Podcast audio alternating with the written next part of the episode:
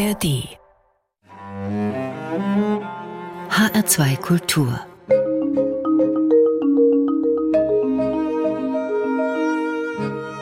Doppelkopf Heute mit Hermann Diel als Gastgeber und ich freue mich sehr auf meinen Gast, auf Peter Scholz. Peter Scholz ist eigentlich Rock'n'Roller, er wäre beinahe Schullehrer geworden und er gehört heute zu den erfolgreichsten Musical-Produzenten Deutschlands. Er kann eine echte junge Leute in der Garage haben, eine Ideegeschichte erzählen und das tut er auch sicher gleich hier im HR2 Doppelkopf. Ganz herzlich willkommen, Peter Scholz. Hallo, herzlich willkommen, Hermann. Schön bei dir zu sein richtig Hermann. Normal würde ich ja von Herrn Scholz sprechen, aber gefühlt kennen wir uns schon ewig, der Peter Scholz und ich. Er hat mir sogar mal einen Gitarristen für meine Bob Dylan Kapelle geliehen. Vielen Dank auch nochmal dafür.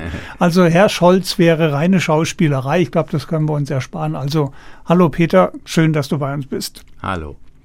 Ohne dich, ohne euch gäbe es ja keinen Robin Hood, keine Päpstin, kein Medikus, als Musical alles natürlich. Aber fangen wir vorne an. Wir haben ja eine Garagenstory versprochen. 2004 Bonifatius-Jubiläum in Fulda, 1250 Jahre, die Stadt feiert. Und da gibt es ein paar junge Leute, die denken, ach, da machen wir doch ein Musical dazu. Einer hat eine international erfolgreiche Tanzsportgruppe, einer ist Komponist, Dennis Martin, einer wollte schon immer Schriftsteller werden, Zeno Diegelmann. Also wir machen ein Musical mit Profimusikern. Nebenan gibt es ja Bad Hersfeld mit den Festspielen. Und da habt ihr tatsächlich richtige Profisänger herbekommen. Ja, also Dennis Martin und ich haben bei einer Tanzschulproduktion hier im Musical äh, mitgearbeitet. Ich war musikalischer Leiter, er hat an der Musikproduktion gearbeitet. Das war 2002 und da hatten wir gleichzeitig die Idee, wenn man schon so viel Aufwand betreibt mit Casting, mit Kostümen, mit Technik, dann könnte man doch auch eigentlich gleich ein eigenes Stück schreiben. Und äh, Dennis Martin hat dann angefangen, anlässlich des, äh, inspiriert vom 2004er Stadtjubiläum Heiliger Bonifatius. Und die Geschichte des Bonifatius ist ja jedem guten Fulda Jung bekannt. Ich hatte die gleiche Idee, hatte auch schon so ein bisschen angefangen und irgendwann hatte er mich gefragt, ob ich mitarbeiten will. Er hat aber schon, war schon viel weiter. Zeno Diegelmann war da auch schon im Team. Und dann kam dann auch der Thomas van der Scheck noch dazu und äh, der Michael Weiß, wie du schon richtig gesagt hast. Und dann, wir wussten ja gar nicht, auf was wir uns einlassen. Ja. Und dann war, wie du sagtest, auch tatsächlich eine gute Idee, den Intendanten der Hersfelder Festspiele mal einzuweihen. Und ich glaube, der hat damals, der Peter Lotschak, das Potenzial von Dennis Martin erkannt. Die Songs waren nämlich wirklich stark. Das hat ihn beeindruckt und er hat uns dann Tipps gegeben und ein Kreativteam empfohlen, einen Regisseur empfohlen. Und dann konnten wir doch mit sehr guten Kontakten für so eine junge Truppe relativ professionell starten. Das war ein großes Glück. Ich glaube, in Bad Hersfeld lief seinerzeit Jesus Christ und ja, genau. einer der Hauptdarsteller war Reinhard Brussmann. Den habt ihr dann tatsächlich als Bonifatius nach Fulda bekommen. Da muss es ein äh, interessantes Treffen in einem Hotel mit Kassettenrekorder gegeben ja, haben. Erstmal war es auch interessant, die Telefonnummer rauszukriegen, weil damals war das mit dem Internet alles noch nicht so und ich wusste nur, ruf Reinhard Brustmann an. Und dann, das habe ich damals immer so gemacht, einfach die Auskunft, die gab es damals noch, 11833, und sich alle Reinhard Brustmanns geben lassen, die es so gibt. Und dann alle angerufen und gefragt, ob einer von den Musical-Darsteller wäre. Und dann hatte ich ihn irgendwann. Zum Glück hieß der Reinhard Brustmann und nicht Thomas Schmidt oder so. Das wäre ein bisschen mehr geworden. Ja, und der kam, hat den Song gehört, Gib mir Kraft und fand den so toll und kam dann nach Fulda und ähm, dann war relativ schnell klar, dass da eine tolle Energie ist. Das klingt jetzt natürlich ganz einleuchtend. Du hört ein Lied, das ist toll, das gefällt ihm und dann spielt er eben im nächsten Jahr beim Bonifatius statt in Wien, wo er, glaube ich, vorher war. Aber wenn wir uns das mal vorstellen, Schauspieler ist ja in weiten Bereichen ein prekärer Beruf. Äh, das heißt, im Klartext hat er ja euch Luftikussen seinen Jahresverdienst eigentlich anvertraut. Also da musste er ja sagen, nächstes Jahr verdiene ich mein Geld, komme ich über die Runden, weil der Plan von diesen langhaarigen Studenten aufgehen wird. Ansonsten ja, habe ich nichts. Uns war damals nicht klar, wie, wie, wie selten das in Deutschland zu der Zeit war, dass jemand ein neues Musical, ein wirklich komplett neues Musical mit einer deutschen historischen Geschichte machen will. Das haben wir erst Jahre später äh, von Fachleuten gesagt bekommen, dass wir da eigentlich die Ersten waren mit Bonifatius. Aber die Darsteller haben das ja auch gemerkt. Oh, gibt es ein wirklich neues Stück, neue Lieder und sie haben die Chance als Darsteller eine Rolle völlig neu zu kreieren. Das hat viele Schauspieler gereizt, auch Reinhard Bussmann. Aber das wussten wir gar nicht, wie interessant das eigentlich ist, weil wir haben es ja einfach gemacht. Also Nichtwissen schützt in diesem Fall. Das ist so, ich meine, das haben wir festgestellt, dass in der Jugendlichkeit eine große Chance liegt, weil man einfach nicht verkopft ist. Man hat keine Angst vor den Dingen, man macht sie einfach, man zerredet und zerdenkt sie nicht. Und das muss man ja jetzt, jetzt sind wir 20 Jahre älter, aus deiner Sicht sind wir wahrscheinlich immer noch jugendlich. Aber äh, man merkt schon langsam, dass man ach, sich nicht mehr so traut, einfach mal loszulegen. Und damals, ich habe selber anderthalb Jahre auf dem Fußboden geschlafen im Tonstudio, weil es gab kein Bett und es gab auch, es war auch mir auch egal, weil man, man hat das einfach gemacht und es hat auch Spaß gemacht. Das wird ja heute so, würde man sich da unwohl fühlen, wenn man irgendwo hingeht und anderthalb Jahre auf dem Boden schlafen muss und nicht bezahlt wird und mit der Ansage, könnte was draus werden. Vielleicht muss man sich das ein bisschen behalten im Leben. Aber damals hat uns das ermöglicht, loszulegen. Und der geneigte Hörer hat die kleine Spitze wegen meines Alters durchaus wahrgenommen und nicht nur der Hörer. Das war ja damals im Stadtschloss war die Premiere. Das Bühnenbild waren, wenn ich mich richtig erinnere, drei große Würfel, die dann irgendwie gedreht und geschoben werden konnten. Das war ja eigentlich, das war's dann mit dem Bühnenbild. Und das Publikum war trotzdem total begeistert. Ja, das haben wir damals ja auch nicht verstanden, aber der Regisseur äh, Reinfried Schießler sagte, er möchte da einen, einen, ästhetischen Bruch haben, die Kostüme sollen authentisch sein und das Schauspiel soll sehr direkt sein und sehr modern. Und die Bühne soll ganz abstrakt gehalten werden. Das habe ich auch persönlich erst nach Jahren richtig verstanden, dass das, ich habe es dann richtig verstanden, weil manchmal guckt man ja nachts auf Arte oder so aus Salzburg irgendeine Oper und da war ein ähnliches Bühnenbild auch. Das waren dann weiße Kuben, die etwas größer und schmaler. Und da habe ich verstanden, ja, das ist cool, weil natürlich die Schauspieler dort besser zur Geltung kommen, als wenn ich jetzt, da habe ich eine Ritterburg und dann habe ich einen Wald und dann, das kriegst du auch gar nicht umgebaut. Aber wir, wir kannten uns ja nicht aus mit dem Theater. Wir haben uns einfach auch führen und, und treiben lassen von dem, was andere sagen. Und es hat dann zum Glück funktioniert. So war also das äh, Bühnenbild. Unterm Strich war der Bonifatius total erfolgreich im ersten Jahr, eigentlich fast immer ausverkauft, also wurde es im Jahr drauf wiederholt, das war dann auch wieder super ausverkauft und dann sogar noch ein drittes Mal insgesamt 70.000 Besucher. Ja, und da musste ein neues Stück her. Elisabeth kam dann, wurde auch in den Elisabethstädten gespielt, in Eisenach und in Marburg. Danach kam noch die Päpstin und dann kam auch noch Kolping, das ist so eine Art katholisches äh, Les Das klingt alles super katholisch, ist es aber irgendwie gar nicht. Ja, also die Päpstin und Bonifatius, das haben wir auch gelernt. Katholisch gibt's ja erst seit der Reformation. Als Protestant müsste man das ja eigentlich wissen, aber davor gab's ja nur eine christliche Kirche. Deshalb ist ja auch Bonifatius so sozusagen universalheiliger Apostel der Deutschen, ähnlich wie die heilige Elisabeth auch. Die war ja auch noch vor der Reformation, Kolping natürlich dann danach. Aber das ist auch kein Heiliger, sondern der ist nur selig gesprochen und ist ja eigentlich Sozialreformer, wenn man es mal so ein bisschen so sieht. Aber schon sehr religiöse, historische Themen, weil natürlich auch in, zu der Zeit äh, viele Leute Kontakt, also viele einflussreiche Leute hatten dann doch auch was mit der Kirche zu tun. Deshalb sind auch viele historische Themen, haben immer auch im Drei Musketiere gibt es Kardinal Richelieu, die, die Kirche spielt immer mit. Der Bonifatius war in Fulda natürlich sehr erfolgreich. Das erste Stück, mit dem man, glaube ich, bundesweit, mit dem ihr bundesweit auch Aufmerksamkeit erzeugt habt, war sicher die Päpstin. Dafür braucht man, dass man natürlich ein Stück, ein Weltbestseller, der ist urheberrechtlich geschützt, da brauche ich die Rechte. Äh, du hast ja gerade schon so schön äh, erzählt, wie du an den Brustmann gekommen bist, aber wie komme ich dann erstmal an Donna W. Cross ran in New York? Also die Geschichte ist auch weiterhin fast schon unglaublich. Das eine ist ja, an sie ranzukommen, das andere ist dann tatsächlich so einen Rechtsvertrag auch bis zum Ende abzuschließen. Aber auch mit dem Rankommen. Ich weiß noch, wir hatten äh, mit Dennis Martin überlegt, komm, wollen wir jetzt anfragen? Ja, und er so, ja, fragst du doch mal. Ja, dann, ja, und jetzt? Dann gehst du durch ins Internet und dann guckst, gibt's da eine Homepage von ihr, gibt's nicht und gibt's da eine Agentur, gibt's auch nicht und ja, dann habe ich gesehen, dass die unterrichtet an der Uni äh, Literaturkurse gibt und da gibt es so ein Diskussionsforum mit Studenten und darüber habe ich dann so sie einfach in diesem Diskussionsforum, also mich als Student ausgegeben und dann gesagt, hier, wir sind hier aus Deutschland, aus Fulda, würden dann einen Roman gern machen. Und tatsächlich hat die in diesem Diskussionsforum dann auch geantwortet. Dann waren wir dann direkt connected. Und dann ging das Spiel aber weiter und sie hat gesagt, ja, wegen ihr würde sie das gern machen, aber ihre Agentur sagte dann, sie hätte die Rechte eigentlich auch gar nicht, weil seit der Verfilmung wären die irgendwie bei der Filmgesellschaft oder irgendwie wüssten sie jetzt auch nicht, was so richtig ist. Und dann kommen wir auch nichts mit anfangen. Und dann habe ich halt alle angerufen, die die Rechte haben könnten. War ja auch mal penetrant und dann irgendwann, ich weiß es noch, ich war gerade in Berlin unterwegs, da ruft der Geschäftsführer von der Filmgesellschaft an und sagt, Herr Scholz, also wir haben jetzt unsere Verträge mal geprüft mit der Rechtsabteilung, wir haben ja auch nicht die Rechte. Und dann habe ich wieder meinen Anwalt angerufen und dann, ja, wenn jetzt keiner die Rechte hat, ja, wer hat sie denn dann? Ja, dann hat sie die Autorin noch selbst. Dann habe ich Donna Cross wieder angerufen. Gute Nachricht, du hast sie.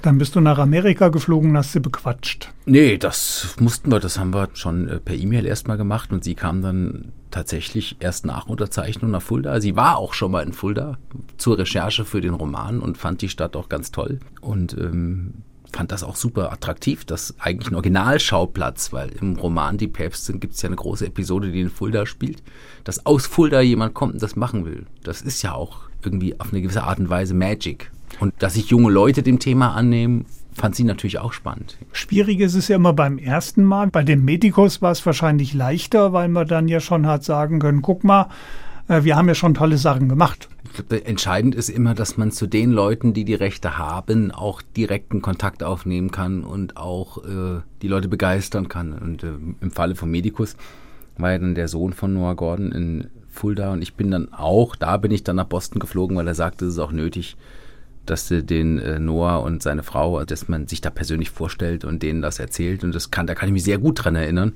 Es war ein schöner Termin, der ging fünf Stunden lang und äh, es gab ja noch gar keine Musical-Adaption, aber ich war sehr begeistert von dem Roman und habe einfach sehr energiereich und überzeugend da agiert und ähm, dann haben die noch ihre Geschwister angerufen und Telefonhörer auf den Tisch gelegt, weil die alle mithören wollten, weil denen das so wichtig war und dann hat dann am Ende die die Frau von Noah Gordon, der in der Zwischenzeit leider verstorben ist, auch mich angeguckt und gesagt, ja, sie, sie spürt die Energie und das wird was. Ja. In dem Moment ist mir auch klar geworden, das wird mir sowieso bei allem, was man so tut, immer wieder klar. Äh, Menschen sind vergänglich, Ideen sind vergänglich, Menschen und Ideen sind austauschbar zu, an jedem Ort zu jeder Zeit. Das ist ja klar. Aber was, was gilt ist, ob an einem Zeitpunkt X, an einem Ort X, eine Idee X von einem echten Menschen mit Begeisterung vorangetrieben wird. Und diese Person, die dann glaubhaft Energie und Begeisterung an diesem Ort zu dieser Zeit hat, hat Legitimation. Wenn man dafür ein Gespür hat, so jemanden zu sehen, dann geht's voran. Das ist eine sehr schöne philosophische Formulierung für er hat sie bequatscht. Und zwar total erfolgreich. Die Familie Gordon war dann ja auch äh, in Fulda bei der Premiere. Wie haben die das so wahrgenommen dann? Ja, die haben gesehen, dass äh, äh, natürlich eine große Professionalität da ist und äh, auch die Leidenschaft und Begeisterung, mit der das hier in Fulda gemacht wird. Und Fulda ist ja wirklich eine besondere Stadt. Das Theater liegt mitten im Zentrum und es ist ja nicht einfach nur in der Großstadt, ach Gott, heute spielt das, morgen spielt das, übermorgen gehen wir dahin. Das ist ja mehr. Man spürt ja überall den Stolz und die Relevanz und die Unterstützung. Und das geht natürlich an niemandem spurlos vorbei. Es war ein tolles Erlebnis. Und dann ging das also jahrelang, fast zwei Jahrzehnte lang immer aufwärts von der kleinen Studentenidee, wir machen mal Musical bis hin zu Welterfolgen nach Fulda geholt, Weltpremiere als Musical. Und dann kam Corona und damit war quasi über Nacht Schluss mit Musical. Ja, das war ja auch eine sehr äh, ungünstiger Zeitpunkt für uns, wie wahrscheinlich für jeden Kulturschaffenden. Aber wir hatten ja mit Chris de Burgh schon jahrelang an einem Robin Hood Musical gearbeitet und dort sollten Weltpremiere haben 2020 und hatten auch schon alle Karten verkauft. Also wir hatten ein riesiges Volumen von fast 70.000 Kunden aus ganz Europa und dann heißt es Absage. Und dann haben die natürlich alle angerufen und wollten jetzt wissen, was ist jetzt. Und das war schon herausfordernd, weil es gab da ja auch monatelang keine richtigen Ansagen, was jetzt passiert und wie das jetzt weitergeht. Und dann hat man da äh, sich mit den Leuten arrangiert und dann kam die Info und das Ding wird nochmal abgesagt. Weil 21 ist dann nochmal ausgefallen und dann ging der ganze Sermon wieder los. Und dann haben wir wirklich zwischenzeitlich dann, also wirklich im ganzen Business war unklar, ob das überhaupt jemals, ob das jemals wieder was wird. Ja. Die Geschichte ist ja selbst im Rückblick noch ein bisschen gruselig, wenn man sich auf die Situation mal einlässt, äh, was das für einen heißt. Wie ihr dieses Drama dann doch noch überlebt habt, darüber reden wir gleich. Ich finde, die Musik passt so ein bisschen, die du ausgewählt hast, zu dem nächsten Thema dann des Überlebens aus dem Elisabeth Musical Wunder oder Wahrheit. Gut ausgewählt. Wer wird singen? Ja, der heißt Christian Vetter, ein ganz toller dänischer Schauspieler. Es ist ein tolles Lied von Dennis Martin und ich liebe diesen Text, weil die Frage ist, was ist wirklich Wahrheit? Das Wort alternative Fakten gab es noch nicht, als der Text geschrieben wurde.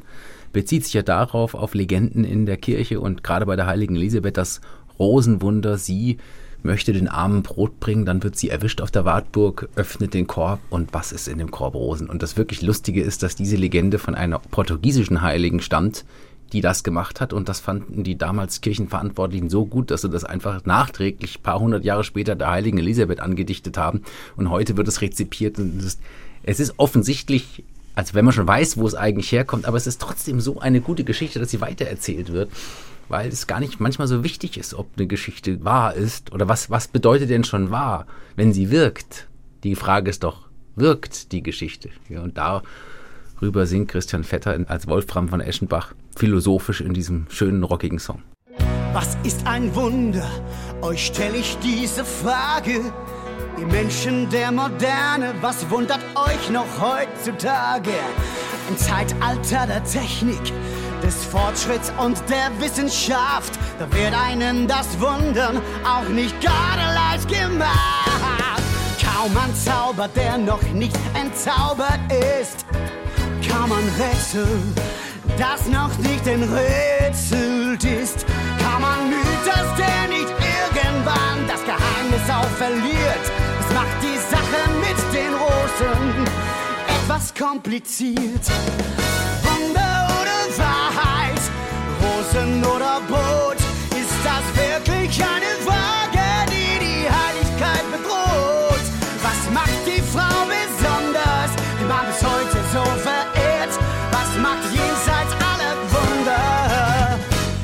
Elisabeth bewundernswert? Elisabeth bewundernswert. Phänomene und Mirakel füllen die heiligen Berichte. Die Legende macht den Helden und der Held macht die Geschichte. Was ist wahre Größe, die die Heiligkeit beweist? Wenn doch so manches Wunder heute keine mehr vom Hocker heißt. Himmel, Hölle, Fegefeuer haben sich nicht bewährt. Auch über die Vernunft hat uns Kant längst aufgeklärt. Urknall gegen Genesis, die Bürde unserer Zeit. Glaube wird zu komplizierten Angelegenheit. Rosen oder Brot, ist das wirklich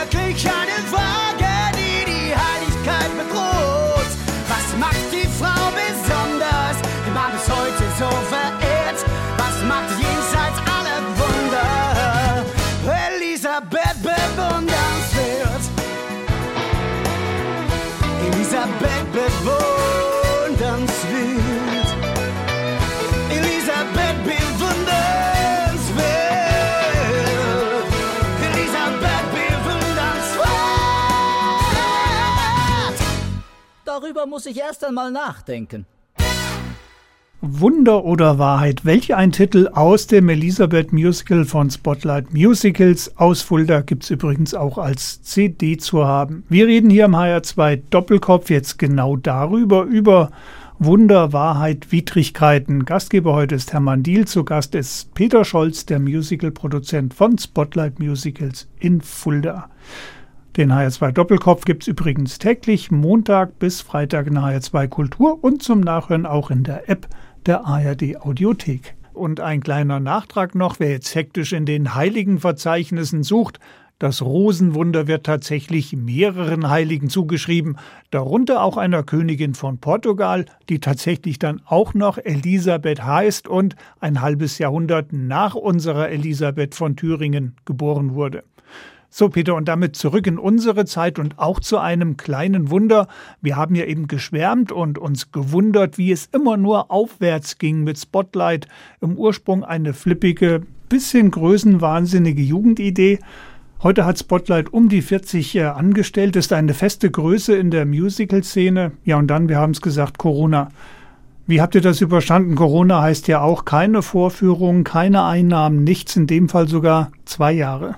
Ja, also ähm, zwischenzeitlich haben wir fest damit gerechnet, dass das irgendwie dann auch das Ende ist.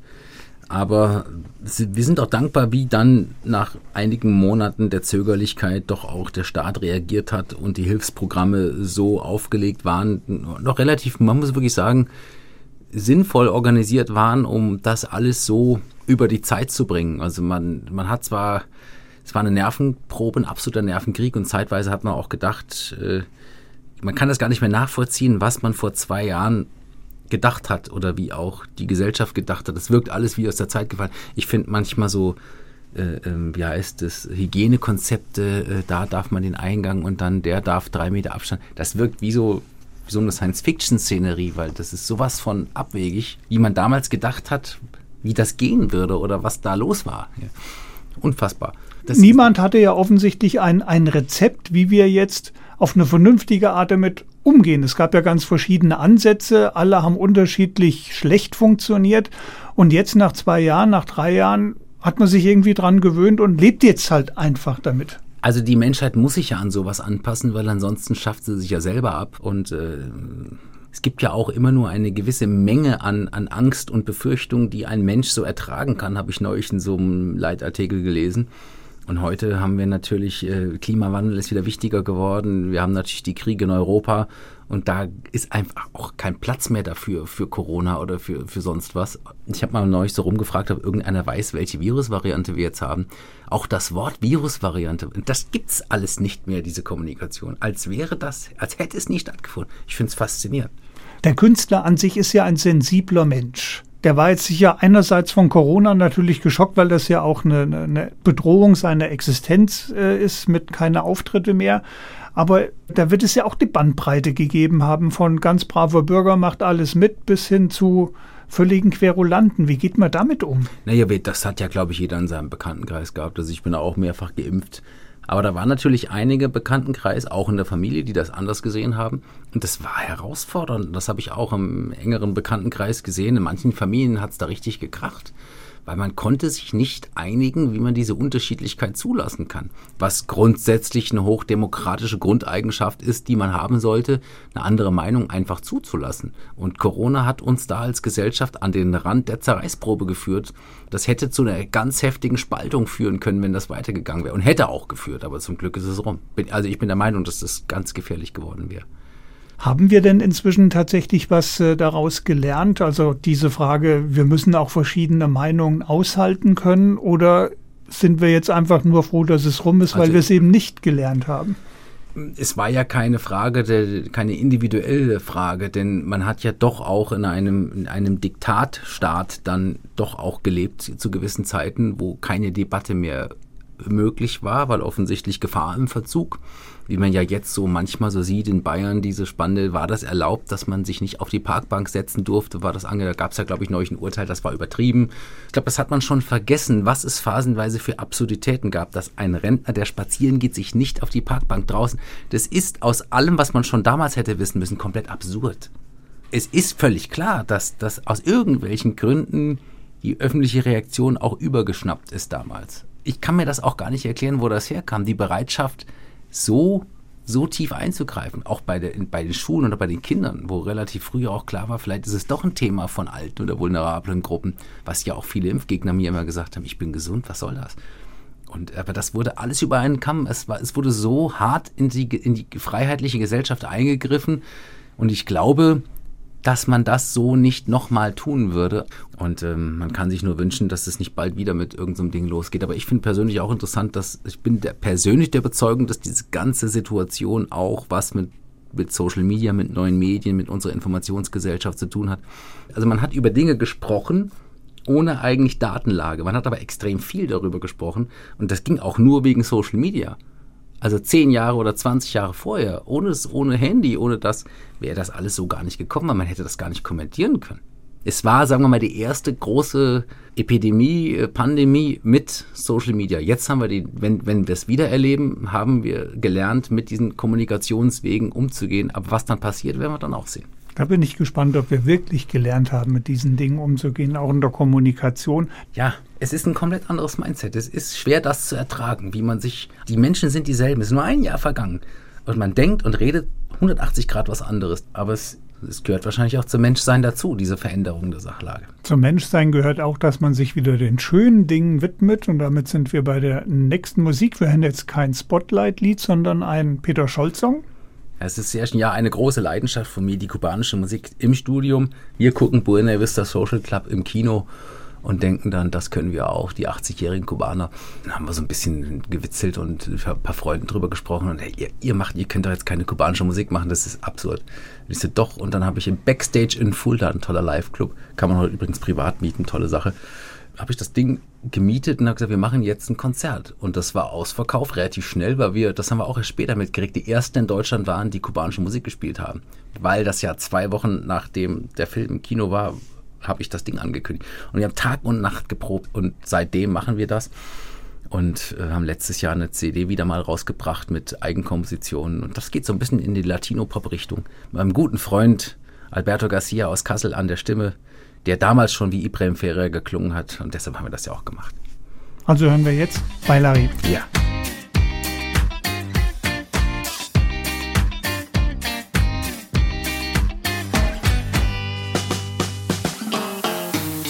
La semana dejo atrás. No hay problemas que puedan tomar el destino por llegar. Al caer la noche, sigo el mismo ritual. Bien seguro, libre de temor. Vengo armado de valor para hacerte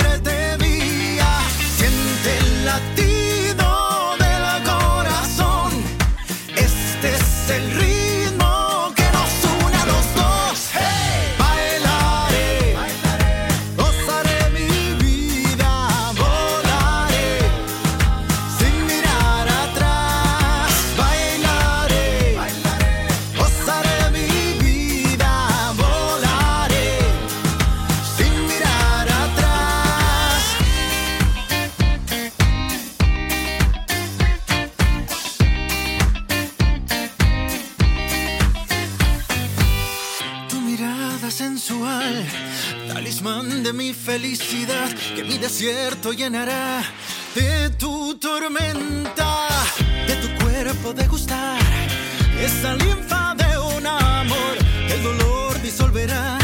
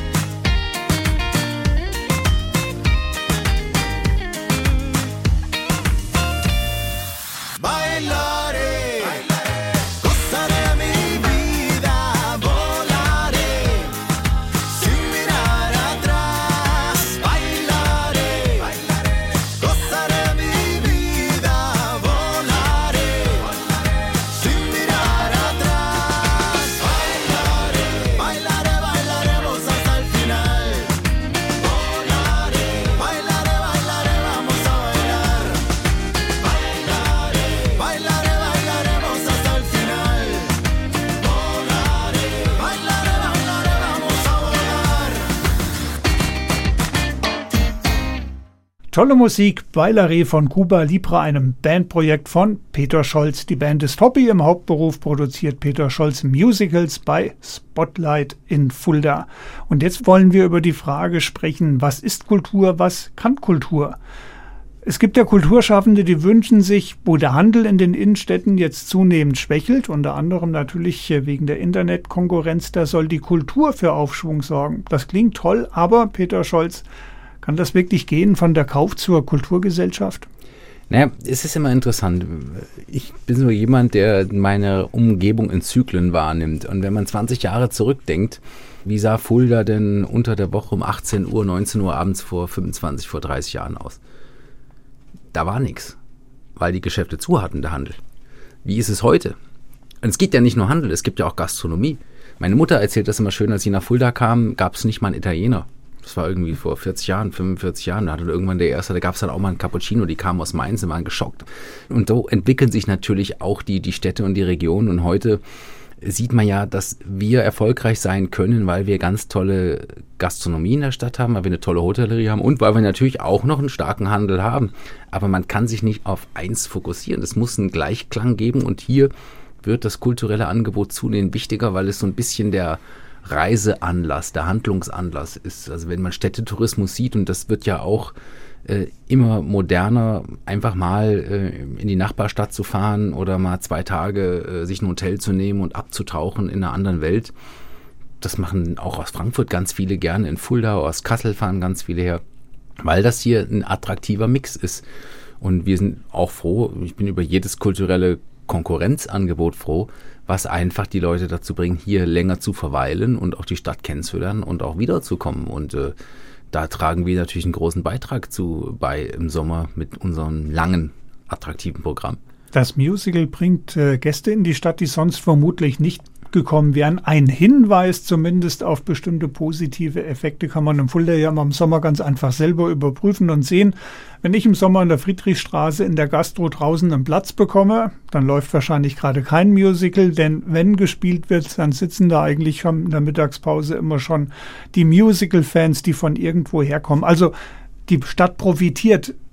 Ist das jetzt nur so ein Zeichen oder gibt es da auch Zahlen, Untersuchungen, Rückmeldungen? Da gibt's äh, auch validierte Zahlen, gibt ja auch Referenzstudien in der Zwischenzeit auch von den großen Ticketdienstleistern.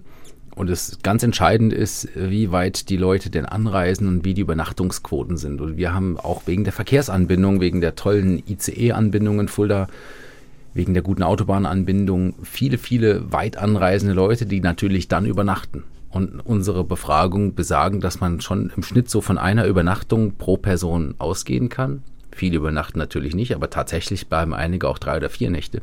Das heißt, bei 80.000 Besuchern, 80.000 Übernachtungen in der Stadt und das ist dann pro Kopf abzüglich des Musical-Tickets, das die Leute ja sowieso haben müssen, aber dann lassen die circa 140 Euro noch in der Stadt mal 80.000 und da kommt man dann in so einer Sommersaison auf einen zweistelligen Millionenbetrag, der zusätzlich in der Stadt ausgegeben wird. Und das ist natürlich für alle spürbar, für die Hotellerie, Gastronomie und aber natürlich auch für den Handel. Und da sieht man wieder, mir geht es auch selber so, wenn ich in einer anderen Stadt entspannt zu einem Kulturevent gehe, dann habe ich auch Lust, mir was zu kaufen. Dann habe ich noch zwei Stunden, trinke ich natürlich einen Kaffee, das ist klar, dann geht man natürlich auch Abendessen, weil das macht man dann halt, hat man ja Lust drauf. Und wenn man dann noch ein schönes Geschäft sieht, dann geht man natürlich da rein und dann sitzt das Geld auch lockerer. Das heißt, es ist auch eine Form der Stimmung, die da erzeugt wird, die erst das Shopping, in so eine teure Jacke kaufst du dir ja nicht, wenn du kurz von der Arbeit musst, noch schnell zum Lebensmittel kaufen, die Frau zu Hause, die Kinder.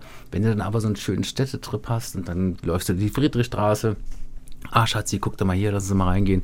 Das ist das, was mir auch die Gewerbetreibenden sagen und auch die Touristen. Man sieht es dann, äh, wie die dann ihre Einkaufstüten in den Goldenen Karpfen ins Restaurant reinschleppen, weil sie gerade noch kurz einen Shoppingtrip zwei Stunden hatten. Und das Erstaunliche ist, ich habe neulich mal zu einem Familienfest mich selbst in Fulda eingemietet im Platzhirsch.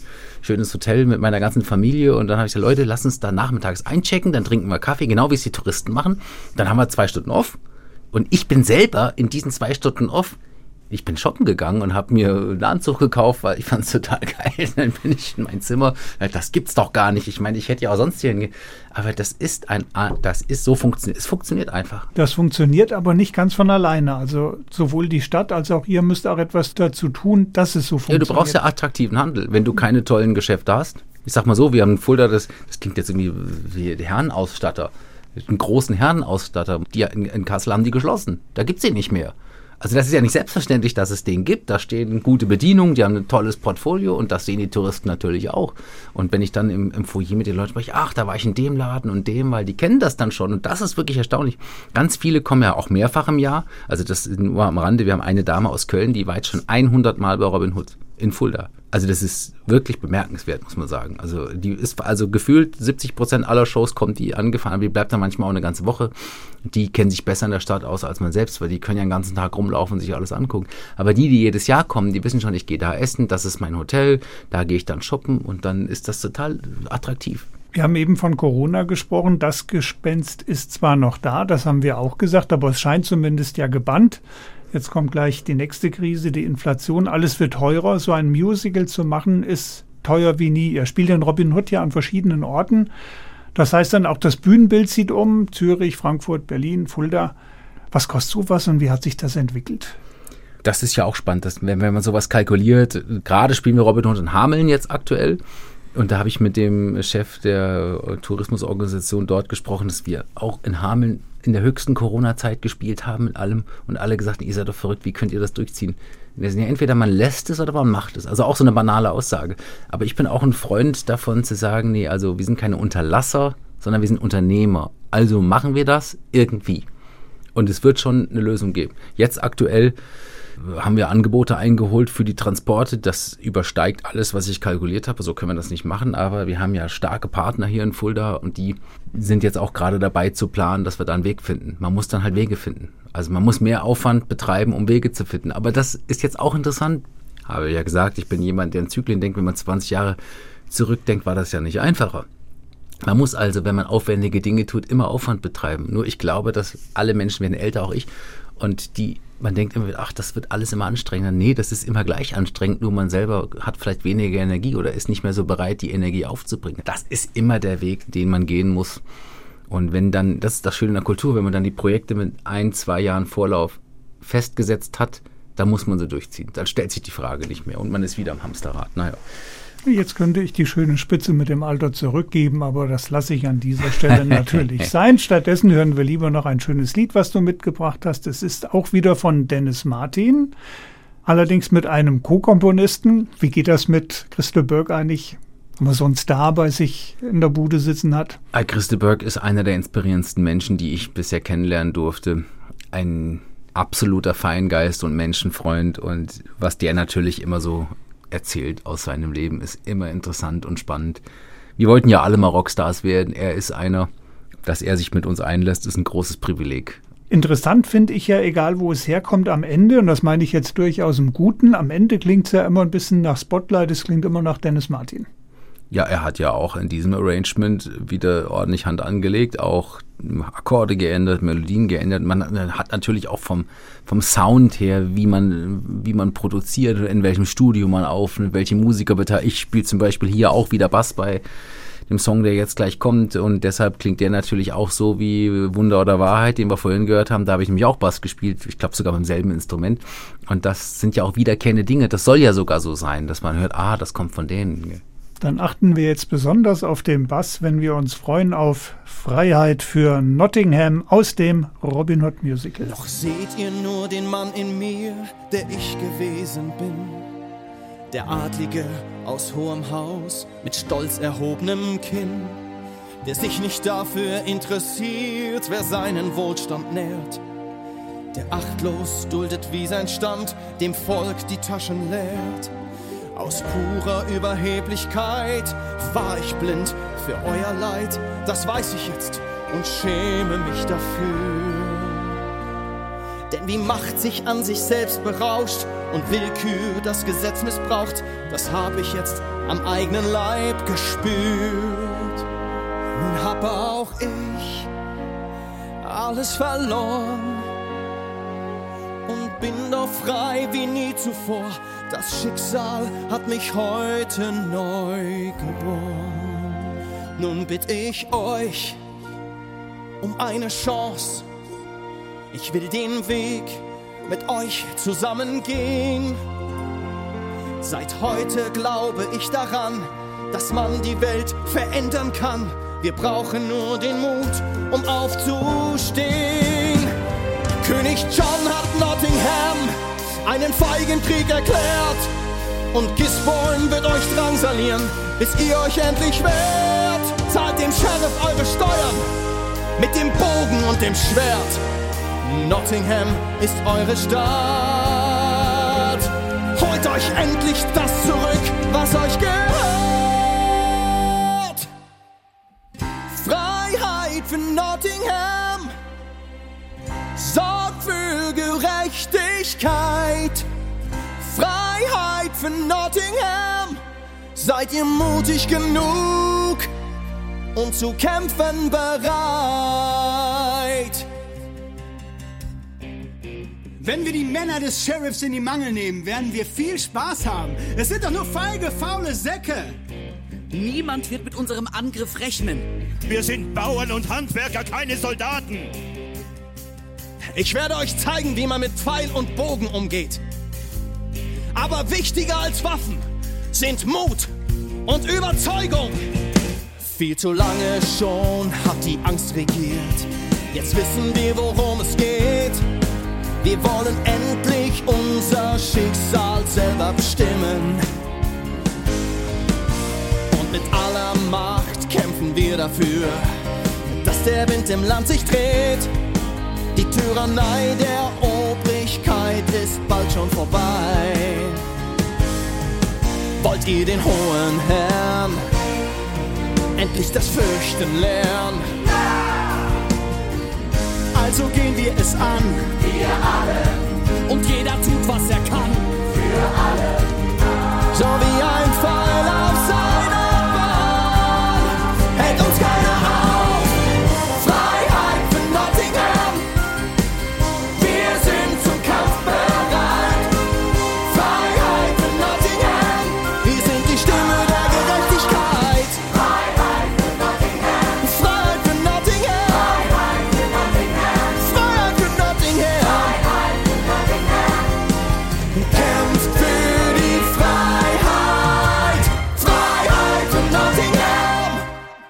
Sie hören HR2 Kultur Doppelkopf mit dem Musical-Produzenten Peter Scholz. Gastgeber ist Hermann Diel.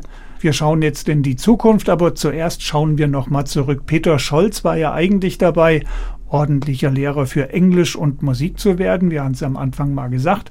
Aber der andere Musicalmacher Dennis Martin, der Komponist, er hatte damals, glaube ich, das Messer auf die Brust gesetzt, Produzent oder Lehramtsstudent. Beides ging dann irgendwann nicht mehr. Also ich bewundere Dennis immer für seine klaren Worte und für seine schnelle Meinung.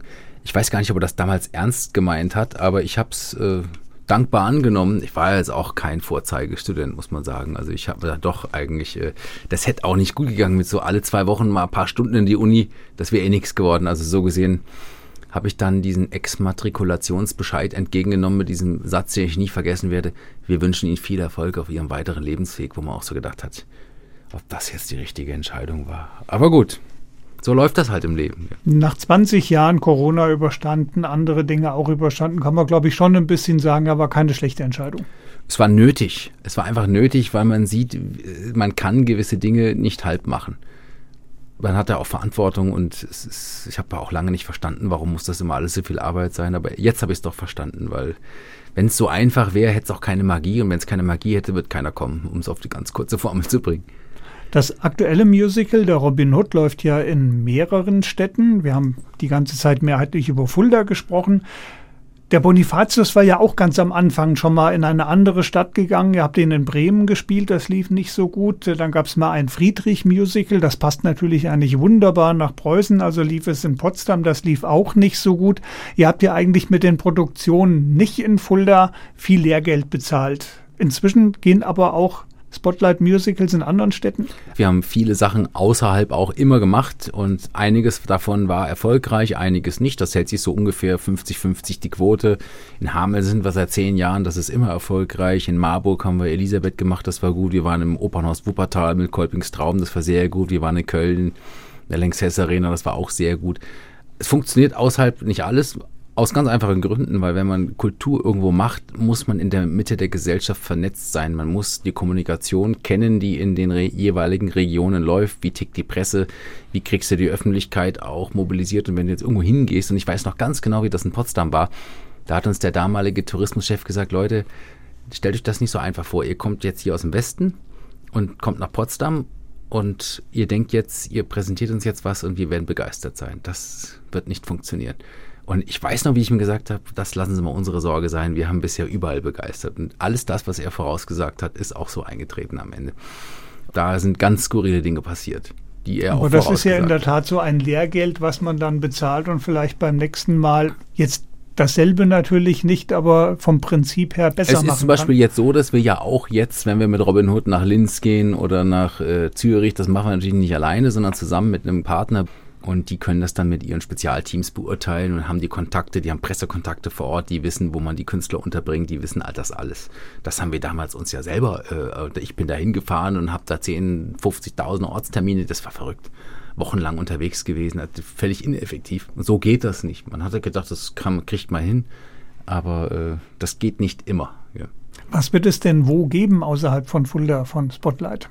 Ja gut, jetzt ist ja erstmal Robin Hood unterwegs und wir wollen ja nicht dauerhaft jetzt äh, außerhalb sichtbar sein, wobei das ja stückabhängig ist. Unser absoluter Schwerpunkt bleibt der Musical Sommer Fulda. Da wollen wir unsere neuen Stücke zeigen und da liegt auch unser Fokus auch drauf. Robin Hood hat ja jetzt hier über 200 Vorstellungen gespielt, 250 fast. Und da gibt es jetzt auch wegen Christaberg überregionale Möglichkeiten, auch internationale Anfragen. Deshalb ist es jetzt wichtig, das auch zu machen, auch mit der Schweiz und der Österreich-Premiere und dann einfach zu schauen, äh, wie sich das dann als Stück weiterentwickelt, weil ist es auch klar, wenn man ausschließlich in Fulda spielt, wird man jetzt äh, äh ausländische Märkte auch nicht damit ähm, aktivieren können. Wir haben es jetzt bei der Premiere in München gesehen, da waren drei verschiedene Produzententeams aus China da, weil wir 20 Mal in München spielen. Da spielst du 200 Mal in Fulda, kommen die halt nicht du musst, um eine gewisse Sichtbarkeit zu erreichen, dann in gewissen Theatern auch sein. Und wann spielt ihr dann in China oder in Shanghai? Das ist keine Frage des Wollens, das könnte man gefühlt morgen unterschreiben, aber das ist ein ganz, das ist wieder eine ganz andere Theaterwelt. Da, da werden auch nicht viele Vorstellungen gemacht. Da gibt es aber auch einen Partner in, in Dänemark, der jetzt gerade auch für die Österreicher das China-Geschäft abwickelt. Und äh, da haben wir auch Kontakte. Und das Spannende ist, dass in Shanghai, die werden ja deutsche Musicals bevorzugt, auch in deutscher Sprache, mit original deutschen Schauspielern. Also das ist das einzige Ausland im klassischen Sinn, die genau das wollen. Die wollen keine englische oder die wollen auch keine chinesische Übersetzung, die wollen das in Deutsch haben. Und das ist natürlich interessant. Aber ob sich das rechnet, ob wir das machen, ob wir dafür Zeit haben, das wird sich jetzt rausstellen. Ich war schon zweimal dort, ich mag die Menschen, ich mag die Stadt, ganz tolles Theater. Und das muss man jetzt mal gucken, ob das irgendwann reinpasst. Aber das ist jetzt nichts, was unsere Entwicklung als Firma ernsthaft beeinflussen würde. Wobei, ehrlich gesagt, wäre ich mir dann wiederum auch nicht so sicher, weil dann sind die Südkoreaner oder die Japaner vielleicht da und sehen. Meistens ist es dann so, wenn man sich irgendwas traut, ist doch wieder irgendjemand irgendwo und dann entsteht wieder was ganz anderes, was man sich gar nicht vorstellen konnte. Und diese, diese Naivität muss man sich ja auch eigentlich behalten, nicht zu viele Erwartungen zu haben, sondern einfach Dinge zu tun und auch was entstehen zu lassen.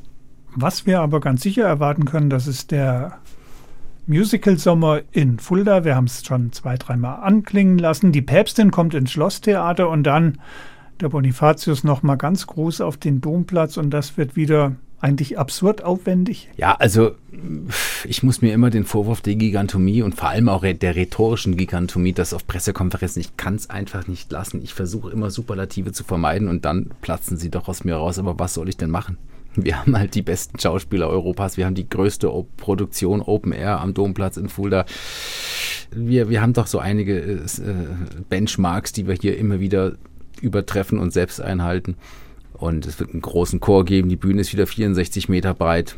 Und ähm, das zeichnet Fulda einfach aus. Wir, wir können hier Dinge tun in einer extrem guten Vernetzung aus Politik, Wirtschaft, äh, Partnern, Sponsoren, öffentlichem Interesse. Es ist eine, eine sehr leistungsfähige, sehr kraftvolle Region. Ich muss es einfach so sagen. Und wenn man dann noch Bonifatius macht und sich den, das Denkmal an, genau anschaut und sich überlegt, für was Bonifatius stand, der legendenhaft die Donaueiche mit einem Schlag gefällt hat, der war 1,80 groß, der ist vor 1000 Jahren, vor über 1000 Jahren viermal zu Fuß nach Rom gelaufen. Als 80-Jähriger ist er noch nach Rom. Also eine, so viel Lebensenergie, so viel das ist ja unsere Kern-DNA als Fulda. Diese bonifatianische Kraft. Und aus dieser Identität raus sage ich auch immer, können wir genau das machen.